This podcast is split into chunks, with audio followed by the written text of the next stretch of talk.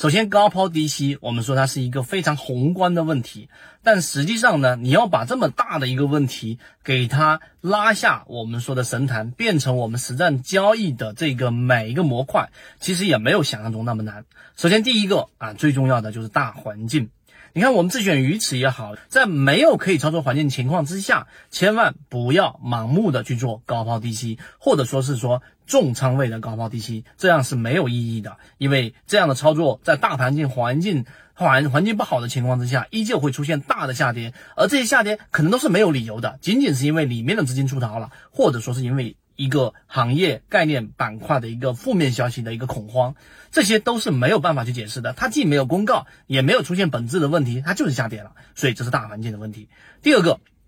一定要去学会一个叫做阻力和支撑。主力跟支撑也没有想象中那么复杂。首先，我们在交易驾校训练营里面和我们最近期的。这一个缠论放大营里面都给大家去讲到，那支撑跟压力有几个重要的点。第一个你要突破的，要去了解的就是我们所说的中枢，中枢到底怎么画？中枢的底部的下轨就是往往是一个强支撑，而中枢的上轨往往是一个强压力，这一点是不用怀疑的。所以你要做高抛低吸，毫无疑问一定是在中枢的下轨附近。例如说中枢下轨打破之后的第一类型买点，或者是第一类型买点上去之后的往下调整的第二类型买点，也就在次级别上找。到背驰，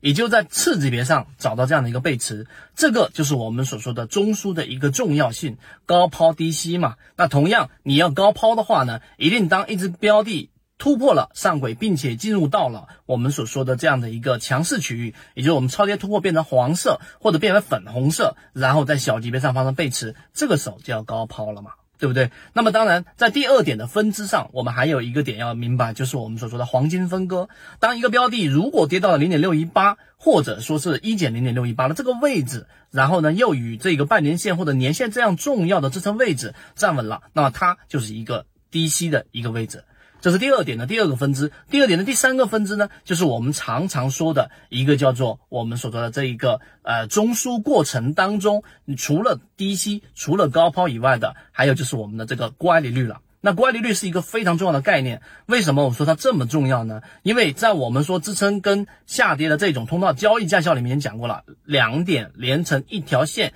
缠论就是一套系统，它只要你会看基础的 K 线。均线、量能等，然后运用缠论整个系统，从优质的个股当中去寻找合适的买卖点。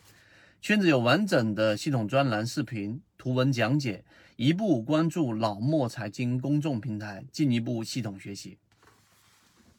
有两条点连成一条线的过程当中，形成这样的一个趋势。那么这个位置第三个点，它就可以作为一个支撑的一个点位。而乖离率是作为第三点的一个核心。什么叫乖离率？就当一个标的离一个中长期均线的负乖离率越高的时候，你的低吸概率就会越高。然后你配合我们说的超跌突破，打到了绿色浅超跌或者蓝色的这种群体超跌这个位置。举举个例子吧。当一个标的它的这一个二十日均线月线是在这一个二十块钱附近，那么它离二十块钱呢已经打到了负八。或者说是负十，或者是负十二这样的一个大的乖离率，所有的股价它最终都是会围绕着一个长期波动的这样的一个呃比较粗糙的均线上面，或者说一个中轴上面。所以负乖离率越远，它其实就像星球一样，对它有一个很强的吸引力，这就是一个低吸的机会。这个方法在我们中枢当中同样适用，中枢就相当于是一个星球，它不断的吸引着偏离它的